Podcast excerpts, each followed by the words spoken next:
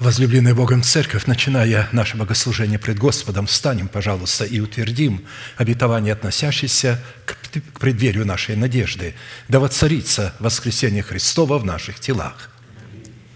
Склоним наши головы в молитве. Дорогой Небесный Отец, во имя Иисуса Христа, мы благодарны имени Твоему Святому за вновь представленную привилегию быть на месте всем, которое очертила десница Твоя для поклонения святому имени Твоему. И ныне позволь наследию Твоему во имя крови завета подняться на вершины для нас недосягаемые и сокрушить всякое бремя и запинающий нас грех. Да будут прокляты в этом служении, как и прежде, все дела дьявола, болезни, нищета, преждевременная смерть, демоническая зависимость, всевозможные страхи, депрессии, разрушение, косность, невежество – все это да отступит от шатров святого народа Твоего. И ныне встань, Господи, на место покоя Твоего Ты и ковчег могущества Твоего, и да облекутся святые Твои спасением Твоим, и да возрадуются пред лицом Твоим. Дай нам больше от Духа Твоего – Пропитай нас Духом Твоим святым, позволь нам найти светлое лицо Твое. Я представляю это служение в Твои, в Твои божественные руки. Веди его рукою превознесенную. Великий Бог, Отец, Сын, Дух Святой. Аминь. Да благословит вас Господь, можете садиться. Итак, мы с вами, имея чудную, уникальную возможность вновь и вновь погружаться в глубины нашего неисследимого наследия – чтобы познавать, кем для нас является Бог, что Он для нас сделал, кем мы Ему приходимся. Неизменным эпиграфом к исследованию нашего наследия Евангелия Луки, глава 24, стих 44. «И сказал Иисус ученикам Своим, «Вот то, о чем я вам говорил еще бы с вами, что надлежит исполниться всему написанному о мне в законе Моисеевом и в пророках и псалмах». Итак, чтобы нам, как причастникам тела Христова, разделиться Христом, исполнение всего написанного о Нем в Писании, мы продолжим наше исследование в направлении нашей соработы с истиною Слова Божие и со Святым Духом, открывающим истину в сердце, в том, что необходимо предпринять со своей стороны, чтобы получить право на власть, отложить прежний образ жизни, чтобы облечь свои тела в новый образ жизни, то есть в нетление – отложить прежний образ жизни ветхого человека и сливающего в обольстительных похотях, а обновиться духом ума вашего и облечься в нового человека, созданного по Богу в праведности и святости истины». Ефесянам 4, 22, 24. Это не какая-то аллегория, а это прямой текст, прямое назначение. И здесь как раз и состоит – и заключается наше с вами призвание. Наше с вами призвание – отложить прежний образ жизни, облечь духом своего ума разум своей души, чтобы затем наш дух, соработая с нашим разумом посредством наших уст, мог облекать наше тело в искупление Христова. Если человек не разумеет этого призвания – и увлекается чем-то другим, евангелизацией, упражнением даров Святого Духа, каким-либо видом другой добродетели, раздавая свое имение бедным и отдавая, возможно, свою жизнь на сожжение, но не имея этого призвания, он пойдет в погибель. Потому что для того, чтобы встретиться с Богом, нам необходимо представить Ему плод Духа в кротких устах – которое будет взращенным плодом древа жизни. Никогда вы не взрастите плод древа жизни путем евангелизации или же еще каким-либо другим путем. Есть один только путь – законом умереть для закона телом Христовым, чтобы восстать в новом качестве, чтобы жить для умершего и воскресшего. То есть умереть для своего народа, для дома нашего Отца – или расливающих вожделений своей души. Не прикрывать их псевдоблагочестием, всевозможными видами добродетели, а наоборот раскрыть и сказать, «Господи, я отрекаюсь от того, кем я родился по своей сути, и то, что мне передано по моей генетической линии от суетной жизни отцов». Итак, для выполнения этой повелевающей заповеди задействованы три судьбоносных, повелевающих и основополагающих требования. Это отложить, обновиться и облечься. именно от выполнения этих трех судьбоносных, повелевающих и основополагающих требований будет зависеть, обратим ли мы себя в сосуды милосердия или же в сосуды гнева. То есть нам самим следует решать, кем мы хотим быть – во что мы хотим себя обратить? В сосуды гнева или же в сосуды милосердия? Если мы избегаем этого призвания, мы обращаем себя в сосуды гнева. Если же мы начинаем это призвание принимать и работать в направлении этого призвания, тогда мы обращаем себя в сосуды милосердия. А посему совершение нашего спасения, которое дано нам в формате залога – или же в формате семени, обуславливающее залог нашего оправдания. Если мы не сможем понять этой мысли, этой задачи, то тогда наши имена, которые при заключении с Богом завета были записаны в книгу жизни, навсегда будут изглажены из книги жизни, так как мы не использовали своей роли, своей функции в этом завете – Потому что наша функция в завете с Богом – приносить плод. Не служить Богу, а приносить плод Богу. Когда мы приходим на служение, хотя оно и называется служением, но в этом служении главную часть занимает «слушай, Израиль». То есть приготовить сердце к слушанию – потому что только через слышание Слова Божия мы можем помещать обетование сие в сердце и понимать свое призвание – в определенном формате мы с вами уже рассмотрели процесс, который содержится в первых двух требованиях, и остановились на процессе исследования третьего требования. Какие условия необходимо выполнить, чтобы посредством уже нашего обновленного мышления начать процесс обличения самого себя в полномочия славы своего нового человека, созданного по Богу во Христе Иисусе в праведности и святости истины – в связи с этим мы остановились на иносказании 17-го псалма Давида, в котором Святой Дух с присущей только Ему мудростью и властью раскрывает требования, на основании которых мы призваны соработать молитвой веры с именем Бога Эль Илион или же Всевышний. В этом 17-м псалме Давид обращается к Богу по имени Эль Илион, на русском языке Всевышний.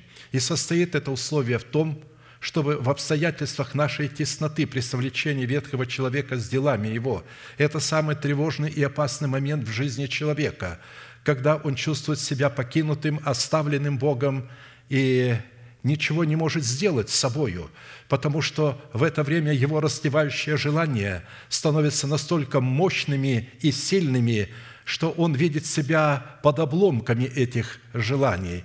И вот здесь это необходимо, чтобы человек увидел, потому что если этого не произойдет, то он потом припишет себе эти достоинства и скажет, «Моя молитва, мои посты, мои труды привели к тому, что я победил ветхого человека».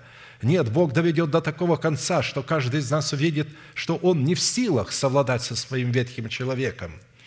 И тогда мы могли бы возвать, подобно Давиду, к Всевышнему, как к своему Богу, и исповедать веру своего сердца в то, кем является для нас Бог во Христе Иисусе, что сделал для нас Бог во Христе Иисусе, кем мы приходимся для Бога во Христе Иисусе, и что нам необходимо предпринять, чтобы наследовать все то, что Бог соделал для нас во Христе Иисусе.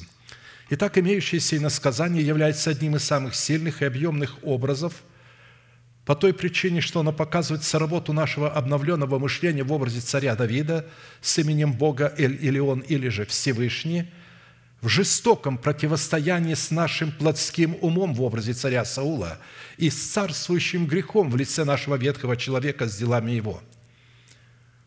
Три помазанных Богом царя в одном теле претендуют на тело, и полем битвы является наше сердце.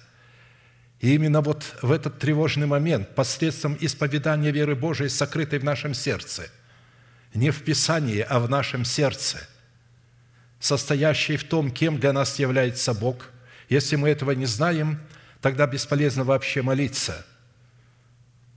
Если мы не знаем, кем для нас является Бог во Христе Иисусе, что сделал для нас Бог во Христе Иисусе, кем мы приходимся Богу во Христе Иисусе, и что надлежит делать нам, чтобы наследовать все то, что сделал Бог для нас во Христе Иисусе.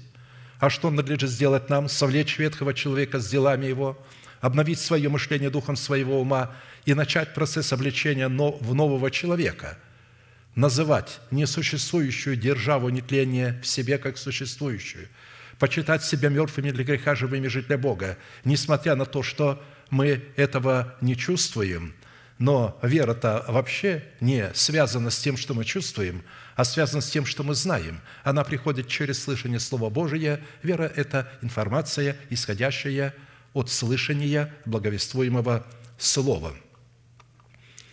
Итак, чтобы Бог – мог получить основание вступить в битву за наши земные тела, чтобы посрамить царствующий грех в нашем теле в лице ветхого человека с делами его, сокрушительной властью своего искупления и шумом навечно, навсегда не спровергнуть его в преисподнюю. А посему по своему характеру молитвенная песня Давида, которую мы с вами рассматриваем, содержит в себе три части, в которых представлен один из эталонов характера правовой молитвы, присущей нам, как царям, священникам и пророкам – Первая часть определяет состояние сердца Давида как воина молитвы, что является основанием для правового статуса его молитвы, присущей царям, священникам и пророкам. Каково сердце воина молитвы, такой будет и его молитва. Если человек не обладает состоянием воина молитвы, облеченным достоинства царя, священника и пророка, он не сможет молиться правовыми словами – и никогда не сможет прибегать к Богу. Он просто будет думать, что он прибегает к Богу, но его молитва будет идти до потолка и тут же оставаться и будет удовлетворять его религиозные запросы, но не запросы Бога. Потому что молитва – это Слово Божие, исходящее из уст Божиих, которые мы берем в свои уста и молимся этими словами, чтобы исполнить волю Божию, не нашу волю, а волю Божию – а посему вторая часть раскрывает содержание правовой молитвы, присущей царям, священникам и пророкам, которая дает Богу основание избавить нас в образе Давида от руки всех наших врагов. Образом Давида в нашей сущности является наш новый человек – Третья часть в эпическом жанре описывает саму молитвенную битву, которая находится за гранью постижения ее разумом человека. В границах дарованных нам Богом мы уже рассмотрели первую часть – и остановились на рассматривании второй части, которая раскрывает содержание правовой молитвы в восьми именах Бога Всевышнего.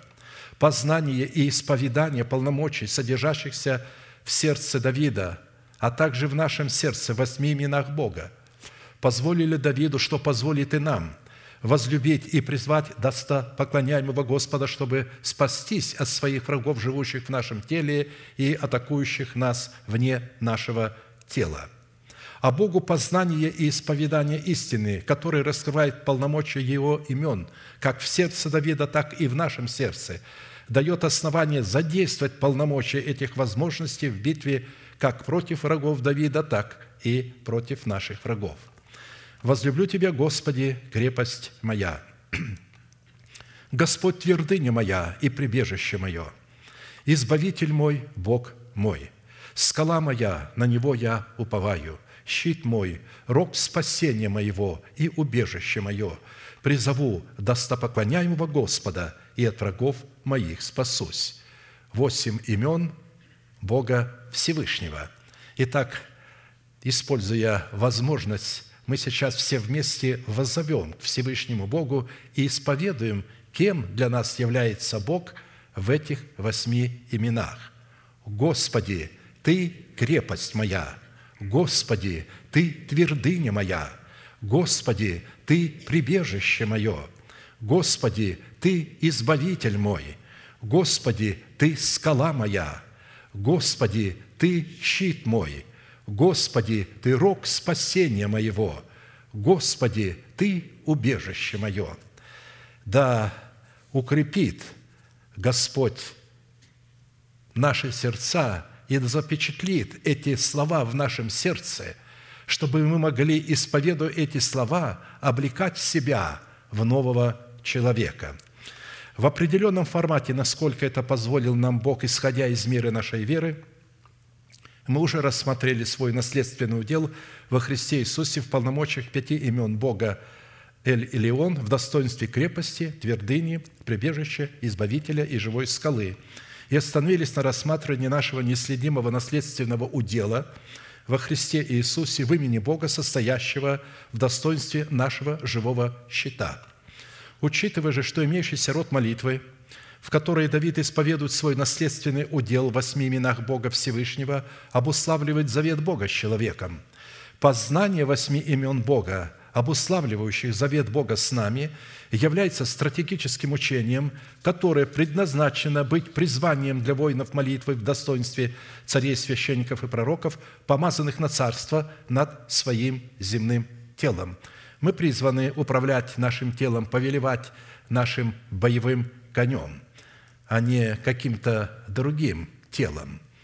И если человек не принял данное ему помазание – на царство над своим призванием, означенным в достоинстве своего перстного тела, в статусе царя, священника, пророка, чтобы изменить его в достоинство небесного тела, то это откровение, предназначенное для поклонения Богу в молитве, не принесет такому человеку никакой пользы. Да и вообще молитва, которая творится не исполняя цели призвания, не может происходить в духе и истине. Она вообще не воспринимается Богом как от личности царя, священника и пророка. Она может восприниматься Богом от младенцев, как от рабов, как от рабыни Агарь. Но рабыня Агарь, она не священник, она не могла прибегать к Богу, приходить в Его присутствие. Она не могла входить в храм и так далее.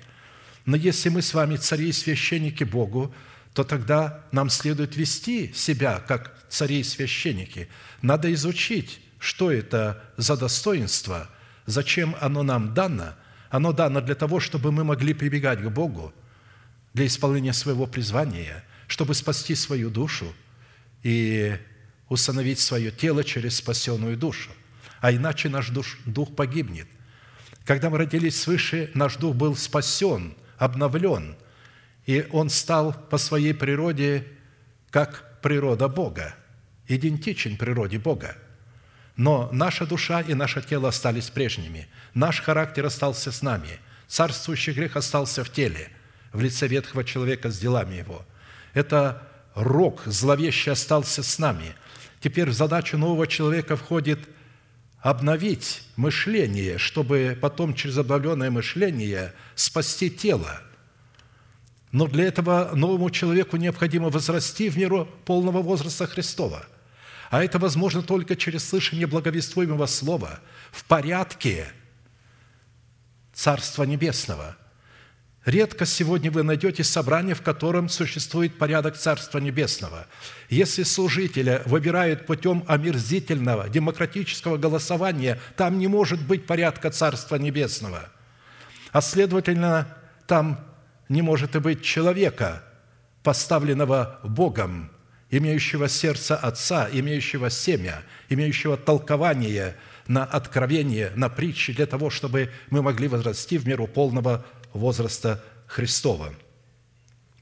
Имя Бога щит представлено в Писании как живая защита, которая возводится Писанием для воинов молитвы в достоинство их воинского оснащения – и назначение такого живого щита призвано Богом заступать нас и защищать нас, как воинов молитвы, воинствующих в интересах воли Божией. И чтобы дать Богу основание стоять как одесную нас, так и между нами и нашими врагами, чтобы как в одном, так и в другом случае принимать на себя смертельный удар, направленный против нас нашими врагами, нам необходимо выполнить определенные условия, которые позволят нам оказаться в том месте и в то время – на котором полномочия имени Бога в достоинстве Его живого щита получат основание встать между нами и нашими врагами, чтобы принимать на себя смертельный удар, направленный против нас нашими врагами. Одно из мест Писания, где Бог, как живая защита, становится между своим народом и между их врагами. И двинулся ангел Божий, шедший перед станом сынов Израилевых, и пошел позади их. Во-первых, почему там оказался ангел Божий? Потому что они вышли из Египта. Если бы они не вышли из Египта, Богу бы не было никакой необходимости защищать их в Египте. Они живут в Египте, они часть этого Египта – если человек не оставит свою душу, не умрет для своих расливающих желаний, у Бога не будет никакой возможности, никакого основания стать между им и между его врагами. И двинулся ангел Божий, шедший перед станом сынов Израилевых, вышедших из Египта, и пошел позади их по той причине – и вошел в средину между станом египетским и между станом израильским, и был облаком и мраком для одних, и освещал ночь для других, и не сблизились одни с другими во всю ночь». Исход 14, 19, 20. Каждый человек в отдельности испытает это состояние, когда выйдет из Египта, когда ему будет казаться, ой, слава Богу, хорошо, он вышел, одетый в одеяния богатые – вынес все богатства Египта, получил исцеление, больше не раб. И вдруг Египет со всей мощью гонится за ним, и он слышит стук копыт, колеса колесниц, голос вождей, и он приходит в ужас. В данных обстоятельствах, когда Египет нашей души попытается возвратить нас вновь в рабство, наш новый человек при сотрудничестве с именем Бога Щит – будет слышать в свой адрес шум преследующего его врага, от которого он был освобожден. Путем того, что смертельный удар, направленный против нашей свободы от греха, в это время падет на Христа, который будет вознесен от земли и пригвожден ко Христу. Каким образом он становится между нами – что смертельный удар падает на него только тогда, когда он берет на себя наш грех, когда мы понимаем, что он сделал для нас – Чужим стал я для братьев моих и посторонним для сынов матери моей, ибо ревность по доме Твоем снедает меня, и злословие злословящих Тебя падают на меня». Ревность по доме Твоем, Домом Божьим являемся мы. Ревность Христа пожирает его, и он становится между Домом Божиим и между гневом Бога, потому что гнев Бога идет на этот дом, потому что в этом доме – есть ветхий человек, есть царствующий грех. И тогда он принимает на себя злословие злословящих, принимает гнев Бога на себя. А посему свойства и лексика в определении сути имени Бога, щит, как и предыдущие имена Бога Всевышнего, не могут быть найдены ни в одном из имеющихся словарей мира. Таким образом, быть нашим живым щитом, чтобы принимать на себя смертельный удар – зловещего рока, преследующего нас через греховное семя наших отцов, это защищать и заступать нас, во-первых, от гнева Божия, во-вторых, защищать и заступать нас от обольщения лукавого, а обольщение лукавого будет происходить через учение лжеапостолов и лжепророков. Попробуйте защититься. Если у вас нет этого щита, вы не сможете защититься. Вы скажете, о, правильно – я помню, э, э, как один служитель говорил, э, дав мне слово, а передо мной еще один человек говорил. Мы совершенно противоположные вещи говорили. Это был человек, душевный противник практически Христа, и говорил ересь. Я говорил против того, что он говорил. А этот служитель сказал, вот интересно, когда он говорил, все говорил правильно, и когда ты говорил, все говорил правильно. Видите? Когда у человека нету а, измерительного шнура истины, чтобы измерить, что есть зло и что есть добро, как отделять зло от добра. Он не будет видеть разницы между ложью и истиной. В-третьих, защищать и заступать нас от злого и клеветнического языка, который убил многих, поверг многих и изгнал их из пределов церкви, из среды народа Божьего – потому что кто-то что-то им принес. На клюве птичка принесла и сказала ему, ты знаешь, что пастор о тебе сказал так, или вот этот человек сказал о тебе вот так. А у него не хватило смелости прийти и спросить, правда ли ты говорил? Хотя Писание говорит, если услышишь, пойди и спроси, правда ли это. Потому что то, что тебе приносят, может быть неправдой. Не верь всякому слуху. Не принимай всякое слово, потому что сердце твое знает, что и ты иногда говоришь такие слова, которым не придаешь значения, но которые потом переносят и могут убивать святых. Но если у нас будет этот щит, он будет защищать нас от клеветнического языка, и мы не понесем никакой утраты, никакого ранения. В-четвертых, защищать и заступать нас от проклятия всякого рода болезни. Когда имеется в виду проклятие всякого рода болезни, имеется в виду, что это проклятие приводит человека к разделению с Богом. В этом заключается проклятие болезни – когда она разделяет человека с Богом, когда он начинает сомневаться э, в милости Божией и в том, что Бог является его Богом. Но когда у нас есть щит, то, несмотря ни на какие болезни, мы, умирая, будем благодарить Бога и знать, что Он мой Бог. Очень многие святые умирали в болезнях и радовались. Я лично встречался с такими святыми, Э, провожал их на ту сторону руки, стоял перед одром их болезни, когда они с улыбкой и радостью, умирая от болезни, провозглашали, кем для них является Бог и что сделал для них Бог. Защищать и заступать нас от проклятия нищеты – это очень важная деталь, потому что сегодняшние лжеапостолы, лжеучители проповедуют о материальном успехе как об избавлении от духа нищеты – в то время как многие святые, герои веры, скитались в пустынях и горах, в мелотях, козьих кожах, терпя голод, озлобление, недостатки, были убиваемы, они что, духом нищеты были одержимы, что ли? Нет, конечно же. Писание говорит, имея одежду и пропитание, будем довольны. Это великое приобретение. Когда у нас есть такой щит, то это слава Богу. В-шестых, защищать и заступать нас от проклятия преждевременной смерти. Человек сам иногда навлекает на себя преждевременную смерть. Если я не возрос в меру полного возраста Христова, и я понимаю, что это такое, и уже начал платить, если я принял в сердце мое это обетование, то я буду стоять и говорить, «Господи, не предай меня смерти, я хочу возрасти в меру полного возраста Христова, чтобы спасти мою душу и установить мое тело искуплением Христовым, защищать нас от суетной жизни, переданной нам от отцов, зная, что нетленным серебром или золотом искупленным от суетной жизни, но драгоценную кровью чистого агнца – Исходя из перечня содержания такой защиты от всякого рода имеющихся врагов, мы, как и в предыдущих именах Бога Всевышнего, пришли к необходимости рассмотреть четыре классических вопроса, которые помогут нам познать суть нашего наследия в имени Бога «Живой щит», чтобы дать Богу основание задействовать Его в битве за спасение наших душ и за усыновление наших тел – какими определениями и свойствами Писание наделяет имя Бога в назначении Его славного имени щит. Какое назначение в роли нашей защиты Бог отвел в Писании для себя и какую роль возложил на нас. Какая функция принадлежит нам, а какую исполняет Он.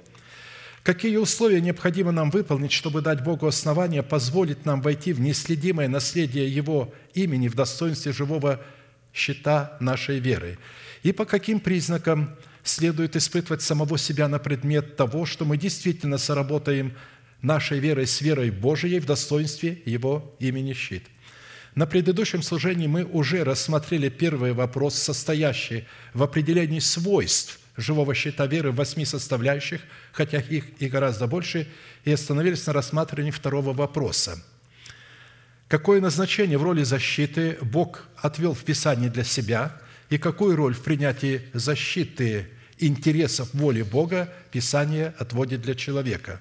Потому что выполнение такой роли будет, эта роль Бога или роль человека практически будет выражаться в цене, которую платят Бог и человек за право и возможность кооперировать друг с другом.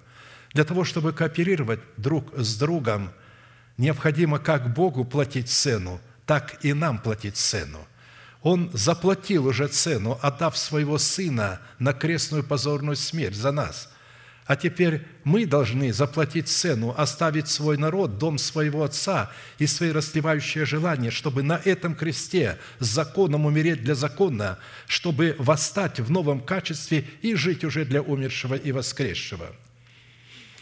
Итак, две составляющие в назначении имени Бога в качестве нашего живого щита уже были предметом нашего исследования, а посему сразу обратимся к третьей составляющей, хотя я приведу эти два определения. Первая составляющая в назначении имени Бога в качестве нашего живого щита, принимающего на себя смертельный удар, направленный против нас нашими врагами, будет обнаруживать себя в истине, содержащейся в крови креста Христова.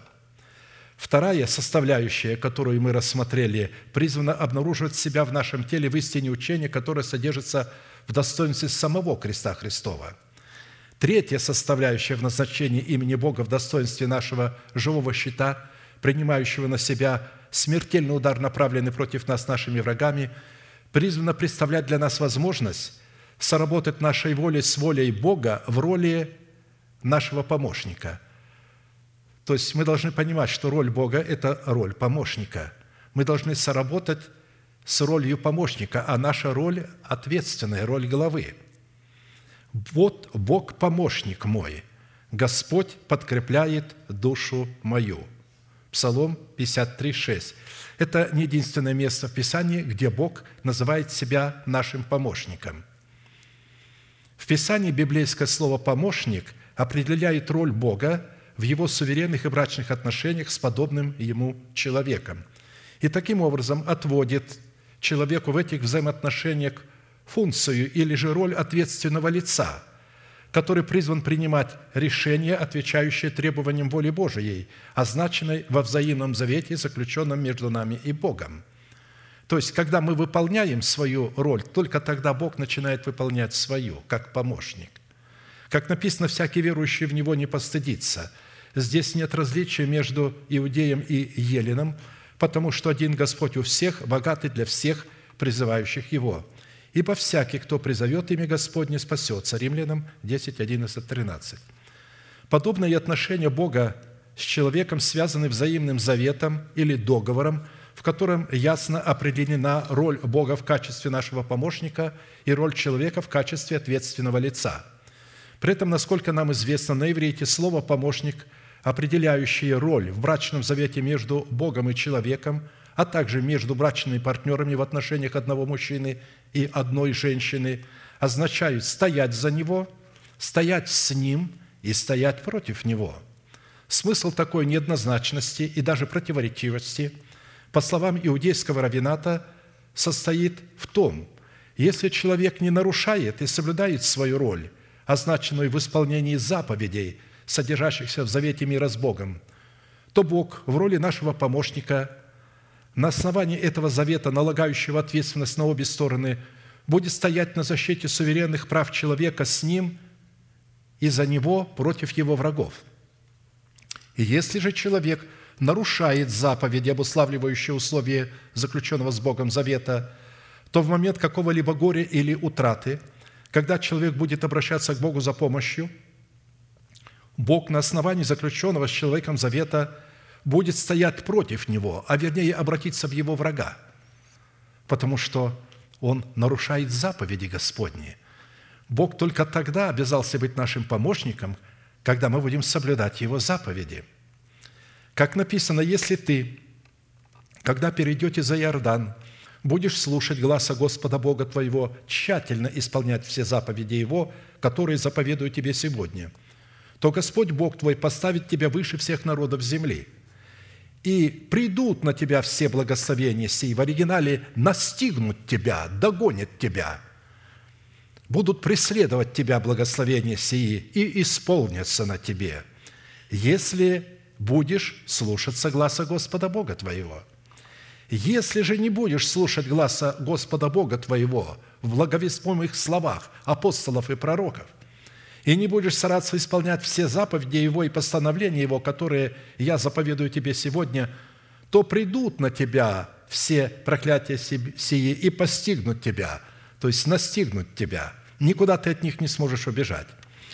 Вот таковы вечные и неизменные условия брачного завета или брачного контракта, договора, который Бог заключил с каждым из нас, когда мы вступили с Ним в вечный завет функции завета крови, завета соли и завета мира, функциях крещения водою, Духом Святым и огнем, в которых Бог обязался быть нашим помощником или же нашим живым щитом, принимающим на себя смертельный удар, направленный против нас нашими врагами – Учитывая, что в брачных отношениях Бога с человеком человеку отведена роль главы за соблюдение заключенного с Богом завета, а для себя Бог отвел роль помощника, что указывает на тот фактор, что только после того, когда человек исполнит свою роль, означенную в завете мира, то Бог как помощник на основании этого завета получит основание исполнить свою роль. Например, Бог получил основание – исцелить Неймана, военачальника войска царя сирийского, только после того, когда он исполнил указанную ему роль, чтобы пойти семь раз омыться в Иордане. Слепорожденный получил зрение, когда Иисус, плюнув на землю, сделал брение из плюновения и, помазав этим брением глаза слепорожденному, послал его в купальню Силам, чтобы он пошел и омылся в этой купальне. И только после того – когда слепорожденный исполнил повеление Иисуса, он возвратился зрячим. При этом следует усвоить два неизменных принципа. Первый принцип состоит в том, что, с одной стороны, помощь Бога в качестве нашего живого щита, принимающего на себя смертельный удар, направленный против нас нашими врагами, всегда приходит в то время, которое избирает Бог. А с другой стороны, только тем способом, который также избирает Бог. Мы не можем выбирать время и способ. Мы должны представить Богу, выбрать время и способ. Любой здравомыслящий человек, не знающий Бога и не познавший Бога, не сможет понять и принять помощь от Бога в границах Его завета, как в отведенном Богом времени, так и в тех способах и в тех средствах, которые будут предложены Ему Богом привели к нему глухого косноязычного и просили его возложить на него руку. То есть они предлагают ему способ, каким он должен его исцелять. Иисус отвел его в сторону от народа, вложил персты свои в уши ему и, плюнув ему в рот, коснулся его языка. И, возрев на небо, вздохнул и сказал ему «Ефаффа», то есть отверзись. И тот час отверся у него слух, и разрешились узы его языка, и стал говорить чисто. То есть, а, исходя из этого местописания, следует, что косноязычный, глухой косноязычный – это не, было, не был порог. В нем находился дух нечистый, который делал его глухим и косноязычным – и когда Иисус плюнул в лицо этому духу, потому что он не давал, он находился там, потому что плюнуть – это проклясть, это проклятие. И сказал, плюнул, отверзись, и тогда бес выскочил оттуда. Видите, а, со стороны человека это было бы, ну, неэтично. Ну как, что это за исцеление? Заложил два пальца в уши и плюнул в рот. Ну вот мы не можем выбирать, средства, способы и время нашего исцеления. Мы должны только попросить и ожидать, и представить Богу, как Он будет действовать. Второй принцип состоит в том, что Бог в проявлении своего имени в качестве нашего живого щита, как, впрочем, и во всех своих других именах, никогда не будет повторяться в своих способах или методах. Никогда не будет повторяться. Вот почему опасно уповать на опыт, который был у меня. О, у меня был опыт, я сейчас его использую. Потому что в отличие от человека, Бог является таким Творцом, который создает только оригиналы и никогда не копирует свои творческие деяния. Вот почему опасно полагаться на опыт той помощи, которую Бог однажды уже произвел в нашей жизни. Израильский царь Давид является красноречивым эталоном и свидетелем, кооперирующим своей верой с именем Бога Эль или Он – в качестве живого щита. Разумея этот принцип всякий раз, когда он просил Бога о помощи, он всегда помогал ему таким образом, что этот метод никогда не повторялся в предыдущей ему помощи Бога. Например, когда Давид говорит «Господь мне помощник», буду смотреть на врагов моих. В этом месте Писания имеется в виду, что Давид получил повеление от Бога смотреть на врагов своих глазами Бога, чтобы дать Богу основание быть его помощником – так как Иисус Навин и Халев смотрели глазами Бога на великанов и видели этих великанов саранчой в своих глазах, в то время как они были саранчой в глазах великанов, но не глазами Бога смотрели, и в Боге они видели себя великими. Вот так и здесь Давид получил основание смотреть на своих врагов глазами Бога. «Господь мне помощник, буду смотреть на врагов моих». Прежде чем выйти на поединок с филистимлянином, ротоборцем Голиафом, Давид должен был исповедать веру Божию, пребывающую у него в сердце, которой он убивал льва и медведя, защищая овец своего отца, что дало Богу основание встать за Давида и стать вместе с Давидом против Голиафа.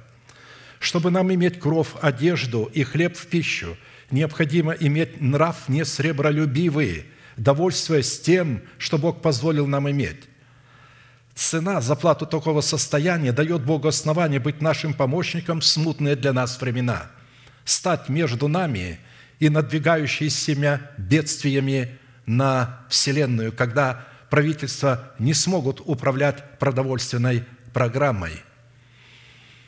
«Имейте нрав не сребролюбивые, довольство с тем, что есть, ибо сам сказал, не оставлю тебя и не покину тебя». Так что мы смело говорим, «Господь мне помощник, не убоюсь, что сделает мне человек. Видите, апостол Павел пишет об этом, что когда я это делаю, только тогда Бог получает основание быть моим помощником. Далее апостол Павел, приведя основания для взаимоотношений брачных партнеров, выраженных в их роли, состоящие в их ответственности и в их обязательствах по отношению друг к другу, говорит, «Тайна сия велика». Я говорю по отношению ко Христу и к Церкви – Однако, несмотря на то, что Иисус является главою церкви, Он, тем не менее, в своих взаимоотношениях с человеком, имеющим органическое причастие к избранному Богом остатку, берет на себя роль помощника, в то время как на человека возлагает роль главы, который призван принимать решения в пользу того, чтобы, во-первых, отвергать или совлекать в себя дела плоти – во-вторых, обновлять свое мышление духом своего ума. И в-третьих, облекать себя в воскресение Христова в лице своего нового человека. То есть исповедать сокрытую веру или слово, истину сокрытую исповедать. И когда мы ее исповедуем, у Святого Духа есть основания взять эти слова и облекать нас в эти слова.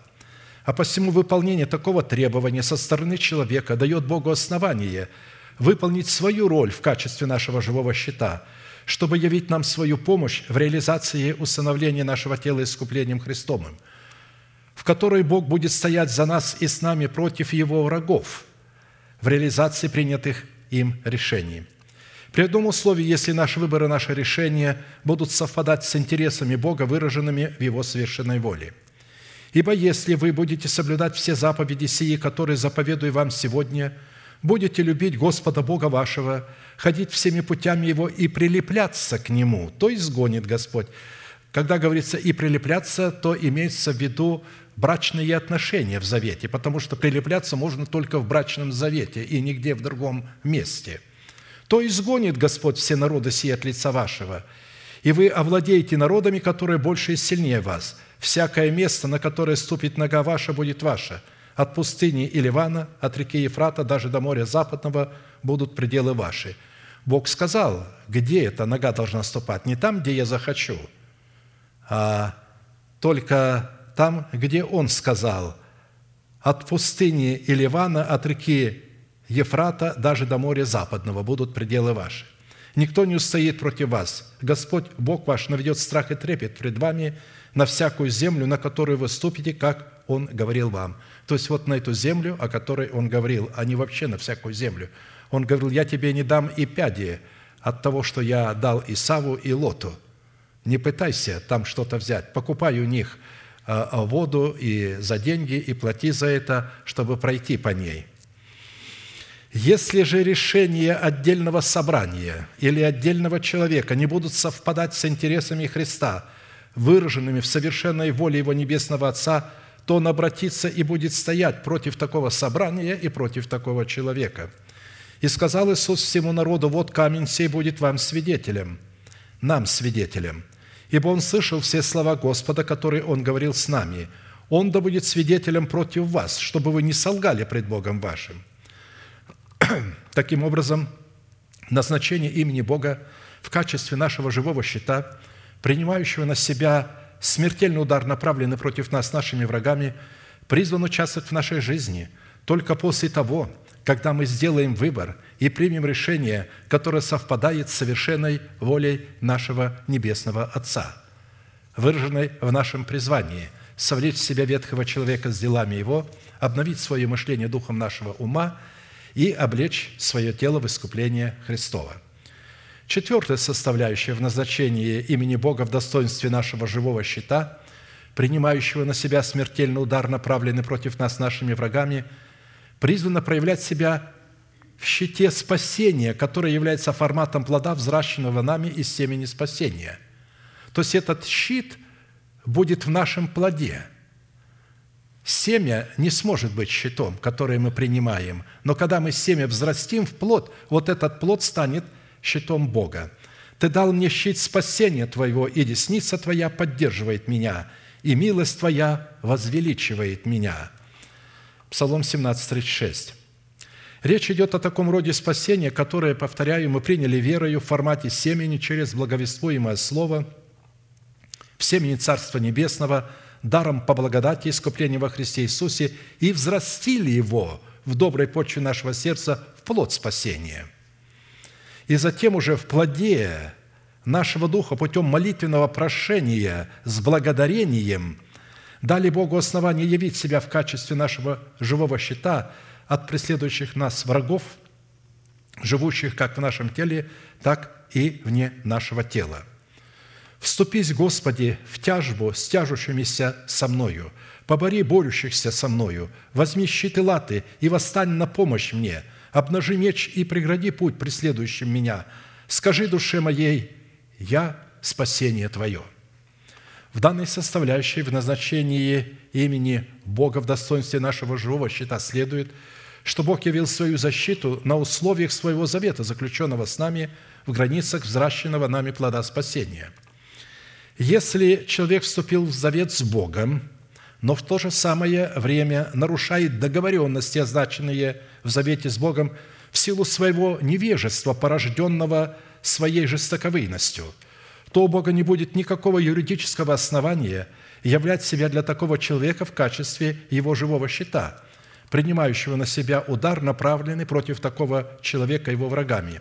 И сколько бы человек не исповедал свое право на защиту Бога если его исповедание не является выражением и состоянием веры Божией, сокрытой в его сердце, которое призвано обуславливать собою суть освященного жертвенника, его исповедания будут инкриминированы Богом как колдовство и как волшебство. Грешник уже говорит, «Бог, что ты проповедуешь уставы мои и берешь завет мой в уста твои?» Он взял Писание и прямо оттуда стал молиться словами Писания – что ты, говорит, проповедуешь уставы мои и берешь завет в уста твои, а сам ненавидишь наставление мое и слова мои бросаешь за себя? Когда видишь вора, сходишься с ним. Имеется в виду, когда видишь вора, ты не осуждаешь его, ты соглашаешься с ним, ты покрываешь его, и с прелюбодеями сообщаешься, уста твои открываешь на злословие – и язык твой сплетает коварство. Сидишь и говоришь на брата твоего, на сына матери твоей клевещешь. Ты это делал, и я молчал. Ты подумал, что я такой же, как ты, и завлечу тебя и представлю пред глаза твои грехи твои. Уразумейте это, забывающее Бога, дабы я не восхитил, и не будет избавляющего. Кто приносит в жертву хвалу, тот чтит меня, и кто наблюдает за путем своим, тому явлю я спасение Божие». То есть, если у человека будет слово сокрытое в сердце, он никогда не будет сходиться с вором, никогда не будет общаться с прелюбодеями и никогда не будет открывать уста свои на злословие и сплетать коварство на сынов матери своей.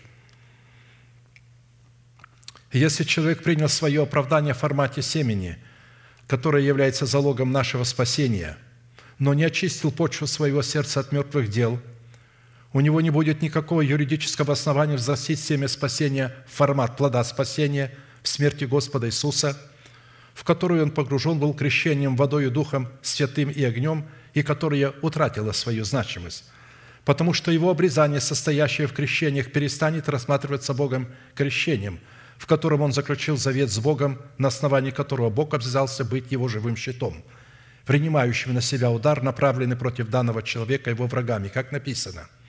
Обрезание полезно, если исполняешь закон, а если ты преступник закона, то обрезание твое стало не обрезанием. То есть, если я нарушаю закон, то мое крещение, которое я заключил, то есть, в котором я заключил завет с Богом, перестает быть заветом, перестает быть крещением.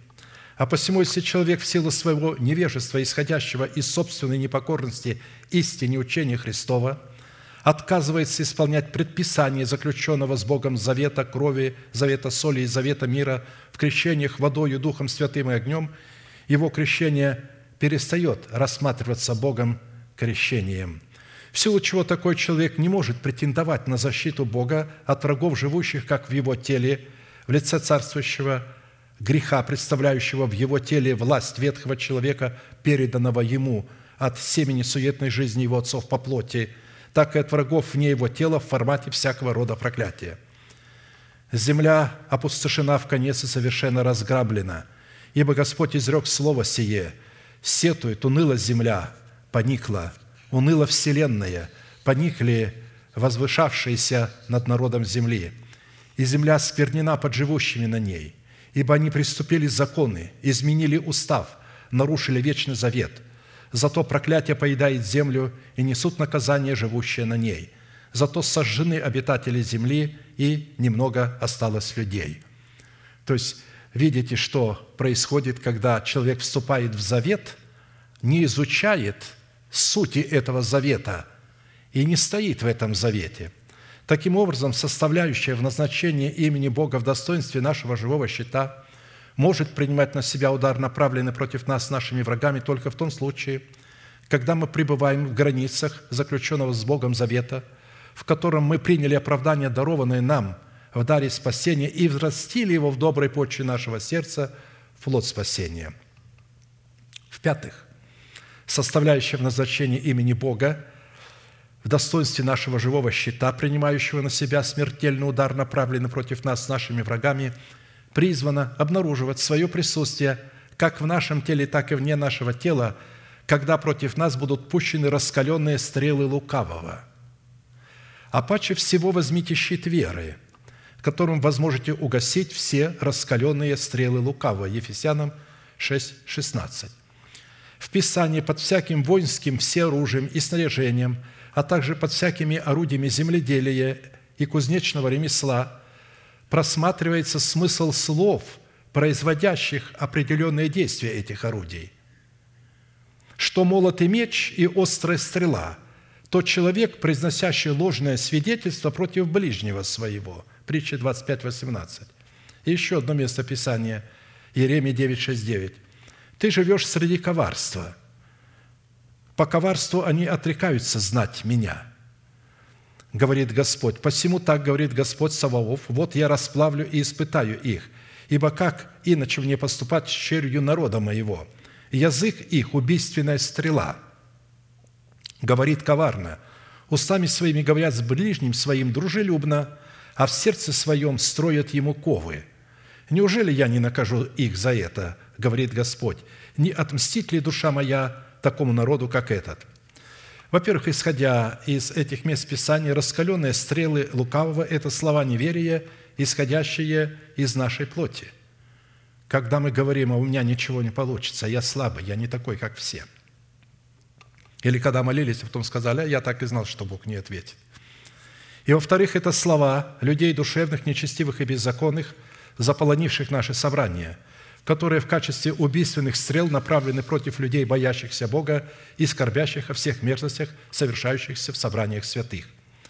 В то время как слова людей духовных в лице невесты Агнца – это палящие и заостренные стрелы Бога, хранящиеся в его колчане, которым является мудрое сердце невесты Агнца или мудрое сердце воина молитвы.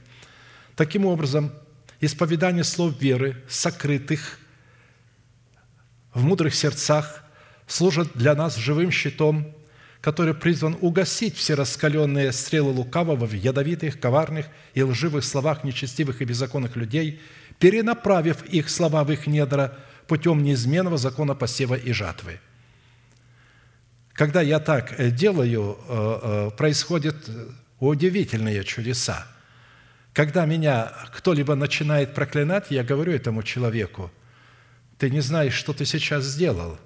Я человек, благословенный Богом, а посему благословляющий меня благословен и проклинающий меня проклят.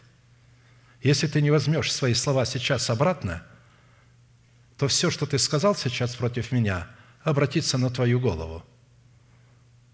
И у меня были случаи – со смертельным исходом как верующих, так и неверующих людей. Бог убирал с моего пути верующих и неверующих людей вплоть до смерти, не говоря уже о других вещах. Почему? Потому что я защищался. Если вы не защищаетесь, как Бог вас защитит? Вы же должны знать, что вы благословенное семя, вы благословенный народ. И когда вы услышали проклятие в свой адрес, вы должны сказать, благословляющий меня благословен и проклинающий меня проклят. Когда вы это исповедали, это ваш щит и ваша раскаленная стрела, которая перенаправит эту стрелу обратно, а вы останетесь невредимыми. А если вы будете молчать, то дело будет худо, плохо.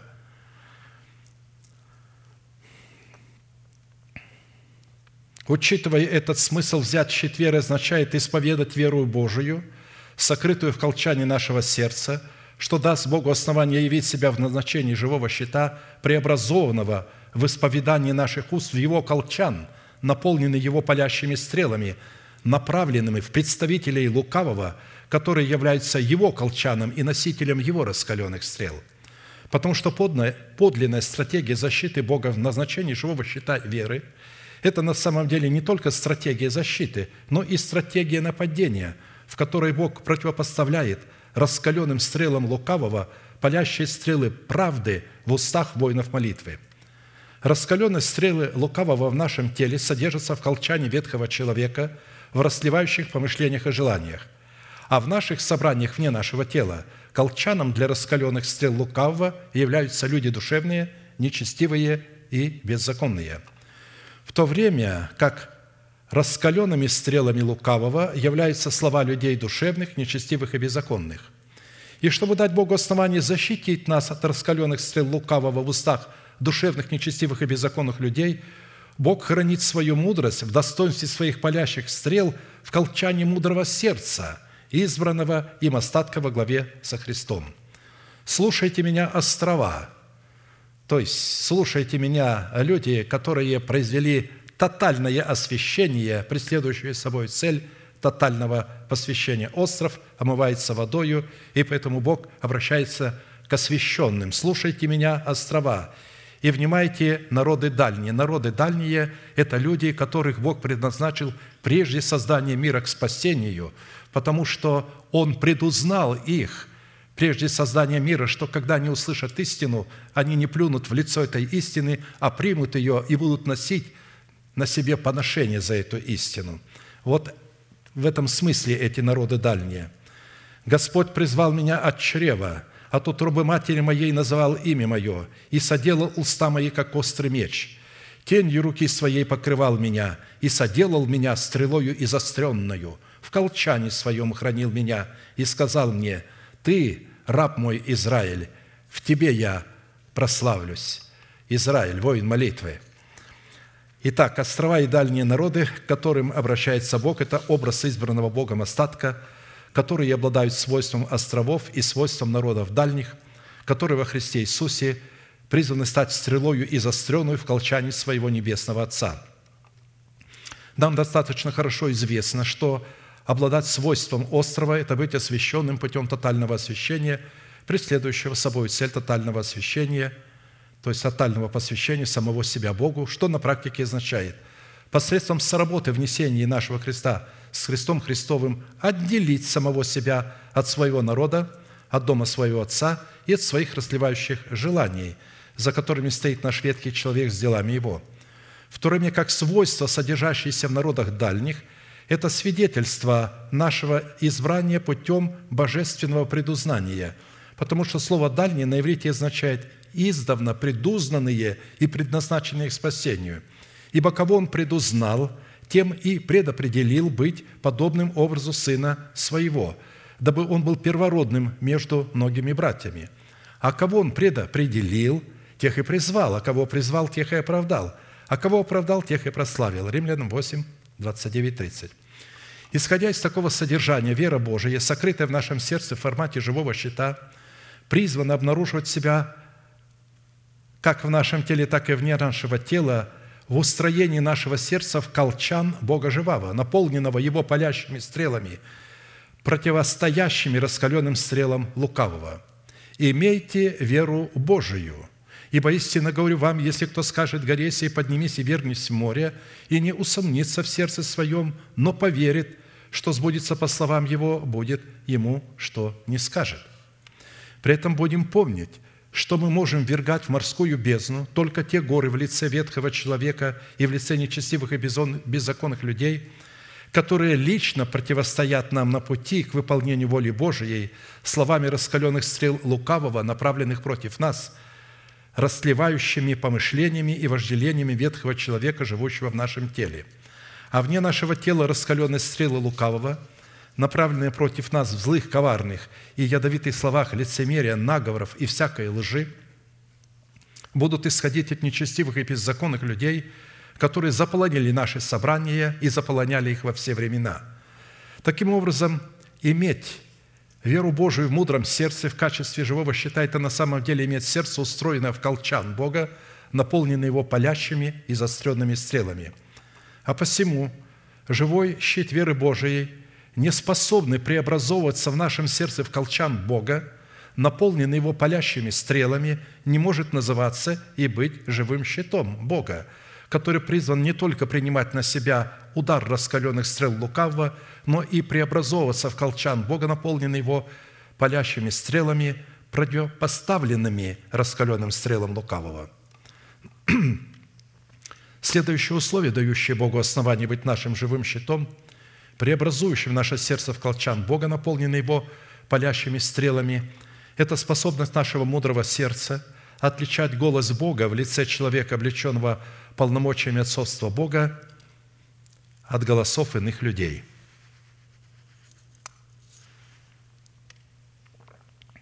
При этом я напомню, что фактор отцовства Бога в человеке призван определяться по способности наличия в этом человеке быть носителем семени слова, открывающего истину в сердце, в сочетании быть читающим или же проникающим в суть откровения Писания посредством силы Святого Духа – Ибо всякий, кто призовет имя Господне, спасется. Но как призвать того, в кого не уверовали? Мы не сможем э, э, призвать имя Господне, если мы не уверуем в Него. Далее говорится, а как веровать в того, о ком не слыхали? А как слышать без проповедующего? И как проповедовать, если не будут посланы? Вот если люди не посланы, а они проповедуют, то когда мы берем их слова, они не смогут быть нашей защитой. Только слова людей, которые посланы, и когда мы их принимаем, они будут нашей защитой. Как написано, как прекрасно ноги на благовествующих мир, благовествующих благое, но не все послушались благовествования. Ибо Исаия говорит, кто поверил слышанному от нас? Итак, вера от слышания, а слышание от Слова Божия – то есть вот эта вера через слышание, которое мы приняли слова, она будет защищать нас. Далее следует сразу сделать некоторые отличия от формата веры Божией, которая возрождается в нашем сердце от слышания благовестимого нам семени Слова теми человеками, которых Бог наделил полномочиями своего делегированного отцовства от формата веры Божией, которая, будучи взращенной в нашем сердце из семени Слова правды в плод правды, утверждается в нашем сердце через увиденное или же совершившееся Слово веры, сокрытое в нашем сердце, которое мы ранее исповедовали нашими устами. И только таким путем это Слово в качестве плода Духа – может становиться в колчане нашего духа стрелою и заостренную, когда это услышанное слово станет увиденным словом, будет утверждено в увиденном слове. Итак, Иисус опять пришел в Кану Галилейскую, где притворил воду в вино. В Капернауме был некоторый царедворец, у которого сын был болен.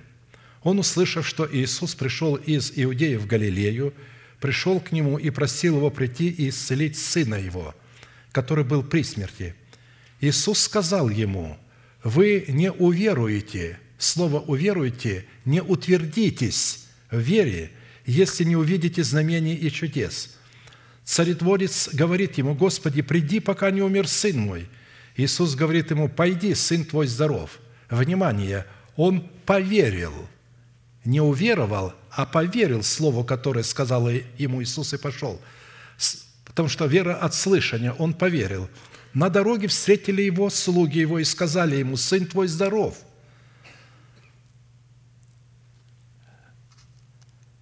Да, «Сын твой здоров». Он спросил у них, в котором часу стало ему легче. Ему сказали, вчера в седьмом часу горячка ставила его. Из этого отец узнал, что это был тот час, в который Иисус сказал ему, «Сын твой здоров», и уверовал – сам и весь дом его. Видите, есть разница между э, поверить и уверовать. Потому что вера от слышания, а уверование, утверждение, когда вы видите, что услышанное слово сбылось, вы его увидели. А посему, исходя из имеющейся констатации, слово в формате семени, которому мы поверили, возникает от слышания. В то время как слово в формате плода – возникает через свершение увиденного нами слова, утверждающего нашу веру. И таким путем делает исповедание нашей веры стрелою и застренную, способной поразить нашего врага и угасить его любые раскаленные стрелы, обратив их против него самого. Именно утвержденное слово является стрелою и застренную. А поэтому вера нашего сердца, которая возникает от слышания благовествуемого слова, является семенем правды, призванным оплодотворять добрую почву нашего сердца, в то время как вера нашего сердца, которая утверждается от увиденного или совершившегося слова, является плодом правды, взращенным в доброй почве нашего сердца. Вот почему формат веры Божией, возрожденной от семени благовествуемого нам слова, не может быть стрелою и заостренную, потому что этот формат не является плодом веры, взращенным из семени благовествуемого нам слова о Царстве Небесном. А посему – только формат исповедания плода Духа может представлять собой и заостренные стрелы Бога, хранящиеся в колчине нашего мудрого сердца, против которой не смогут устоять носители раскаленных стрел лукавого в лице людей душевных, нечестивых и беззаконных. Вот наследие от Господа – дети, не семя, а дети, уже плод, рожденные. Награда от Него – плод чрева – что стрелы в руке сильного, то сыновья молодые. Блажен человек, который наполнил ими колчан свой. Не останутся они в стыде, когда будут говорить с врагами в воротах». Я помню, как а, а, мне целая когорта а, служителей доказывала, что надо больше рожать, чтобы иметь стрелы в колчане. Я говорю, что делать, если девочки пошли? Здесь написано, что сыновья молодые, а если девочки, тогда что делать? но, но, но ты, ты, ты поосторожней. Я почему? Это вы поосторожней. Здесь вообще, говорю, не говорится об этом, здесь говорится о плоде Духа. Плодом нашего чрева в достоинстве образа наших молодых сыновей, рожденных нами, является плод правды в плоде нашего Духа. Нашими воротами является кротость наших чистых уст. Колчаном, наполненным палящими стрелами Бога, в достоинстве молодых сыновей является наше мудрое сердце – а нашими палящими стрелами является исповедание веры Божией, пребывающей в нашем сердце в формате плода нашего Духа. И вот я в сердце всякого мудрого вложу мудрость, дабы они сделали все, что я повелел тебе». Мудрое сердце – это колчан Бога. А мудрость, вложенная в мудрость сердца, это палящие и заостренные стрелы Бога. Мудрость – это страх Господень, в который облечено наше мудрое сердце, которое дает основание Святому Духу открывать истину в сердце. Если перефразировать имеющееся изречение в тот смысловой фон, в котором мудрое сердце рассматривается колчаном Бога, а мудрость Бога, содержащаяся в сердце, рассматривается палящими и заостренными стрелами Бога, то мы получим следующую версию. «И вот я в колчан всякого мудрого сердца вложу мудрость в достоинстве моих палящих и заостренных стрел, дабы всякий мудрый сердцем поразил в своем теле ветхого человека, чтобы получить основание устроить свое тело в мое святилище. А в наших собраниях вне нашего тела колчаном Бога является Салим или же гора Сион, а палящими и заостренными стрелами Бога в этом колчане является истина Слова Божия, носителями которой является Сион в лице избранного Богом остатка – и было в Салиме жилище его и пребывание его на Сионе. Там сокрушил он стрелы лука, щит и меч и брань». Из имеющейся констатации следует, что стрелы лука, щит и меч и брань, представляющие слова людей душевных, нечестивых и беззаконных, сокрушены форматом исповедания плода нашего духа, взращенного из семени слова правды в измерении горы Сиона. При этом гора Сион, на которой пребывает Бог, представлена в Писании в трех измерениях, которые по отношению друг к другу находятся в чудном слиянии – на высоте небес, в святилище и в сердце человека, сокрушенного и смиренного духом. А посему, когда Господь возгремит с небес глазом силы Своей и пустит Свои палящие стрелы в недра наших врагов через исповедание веры наших кротких уст, то в результате этот голос возгремит как из святилища на горе Сионе, так и из сердца всякого мудрого человека, что на практике означает – что Бог пустит свои палящие стрелы через уста всякого человека, исполненного мудростью сердца, содержащего в себе веру Божию, пребывающую в его мудром сердце, чтобы сокрушить стрелы лука, щит и меч и брань, направленные против нас нашими врагами. Возгремел с небес Господь, и Всевышний дал глаз свой, пустил стрелы и рассеял их, блеснул молнию и истребил их, то есть наших врагов – а теперь обратим а, внимание на состояние сердца, в котором человек принимает истину в формате семени благовествуемого слова в почву своего доброго сердца, очищенного от мертвых дел. Так как в этом состоянии в сердце человека еще не взращено древо жизни, 12 раз в году приносящее плод свой и дающее на каждый месяц плод свой, представляющее в сердце человека Царство Небесное – то такое сердце еще не преобразовано в колчан Бога, в силу чего формат исповедания веры сердца такого человека не может представлять палящие и изостренные стрелы Бога. Потому что состояние сердца человека, в котором еще не взращено древо жизни, определяется Писанием как душевное, когда человек еще не способен разуметь доброе и отвергать злое. В силу чего душевный человек не только не способен – видеть подлог и коварство в словах нечестивых и беззаконных людей, облеченных в одеяние псевдоблагочестия, и быть уязвляемым раскаленными стрелами лукавого, но и сам становится колчаном для раскаленных стрел лукавого и делает своей мишенью избранный Богом остаток. Но мы приняли, пишет апостол Павел, не духа мира сего, а духа от Бога, дабы знать дарованное нам от Бога. Мы должны знать, каким потенциалом оружие мы обладаем, и что наши слова могут убить наших врагов и защитить нас. Что и возвещаем не от человеческой мудрости изученными словами, но изученными от Духа Святого, соображая духовное с духовным. Душевный человек не принимает того, что от Духа Божия, потому что он почитает это безумием – и не может разуметь, потому что о сем надобно судить духовно. 1 Коринфянам 2, 12, 14.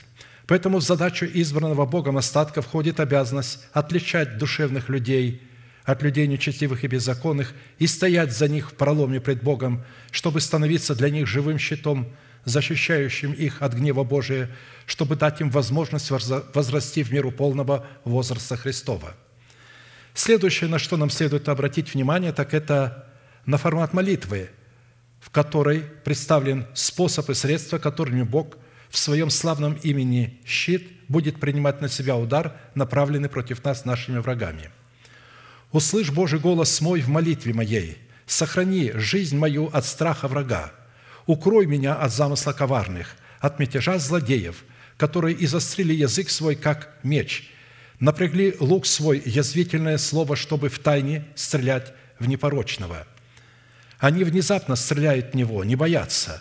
Они утвердились в злом намерении, совещались скрыть сеть, говорили, кто их увидит. Изыскивают неправду, делают расследование за расследованием, даже до внутренней жизни человека и до глубины сердца. Но поразит их Бог стрелою, внезапно будут они уязвлены. Языком своим они поразят самих себя.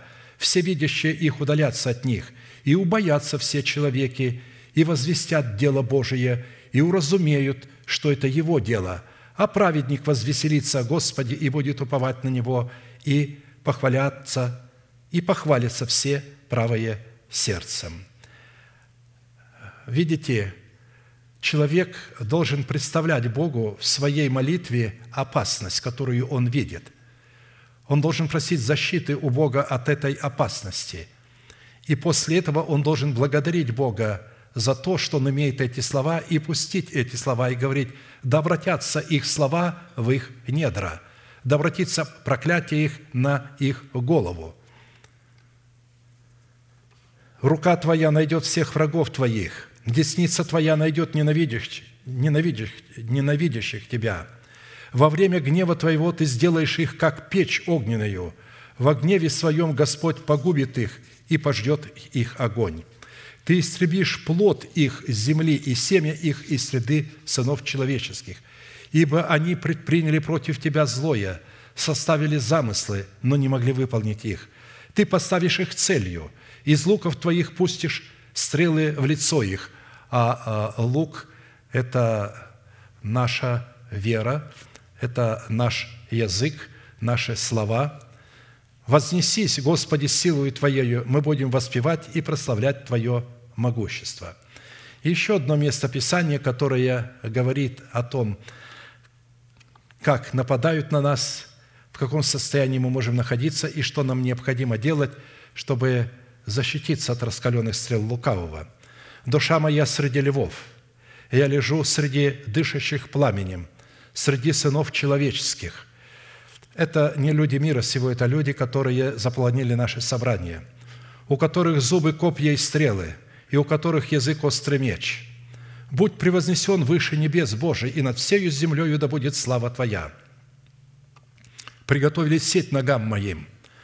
Душа моя поникла, выкопали предо мною яму и сами упали в нее. Исследуйте эти места, заучивайте их и провозглашайте их во время когда ветхий человек будет на вас нападать в вашем теле, или же вне тела душевные, нечестивые, беззаконные люди. Таким образом, составляющая в назначении имени Бога в достоинстве живого щита может принимать на себя удар, направленный против нас нашими врагами, только в том случае, когда наше сердце будет устроено в колчан Бога, наполнены Его палящими стрелами, под которыми следует разметь истину, сокрытую в нашем сердце. Аминь. Склоним наше колено, кому невозможно, наши головы, будем молиться и благодарить Бога за то, что Он стал нашим живым щитом. Небесный Отец, во имя Иисуса Христа, я вновь и вновь благодарю Тебя за привилегию быть с народом Твоим на месте благословенного явления Твоего, ибо Ты определил, очертил это место – несмотря на то, что враг посягал на него, то Ты явил нам Твою милость и таким образом отдал в наше распоряжение это место. Ты возвеличился на месте всем и сделался нашим наследием, ибо на месте всем Ты отверз колодец воды живой, из которого мы можем пить воду живую, чтобы не жаждать вовек. Да будет благословена милость Твоя – которую Ты явил нам в Своем живом Слове, которое поднимает нас из бездны и поставляет нас на твердом месте, которое исцеляет наши души, наш дух и наши тела, которое предвозвещает великие события в грядущих временах. Благодарим Тебя за то, что мы подошли к преддверию нашей надежды, и наши тела готовы к обличению нетления. Мы уже сегодня называем несуществующее как существующее, и таким образом Ты вменяешь нам это в правду. Да будет благословена милость Твоя для народа Твоего, да будут утверждены слова Твои в сердцах их.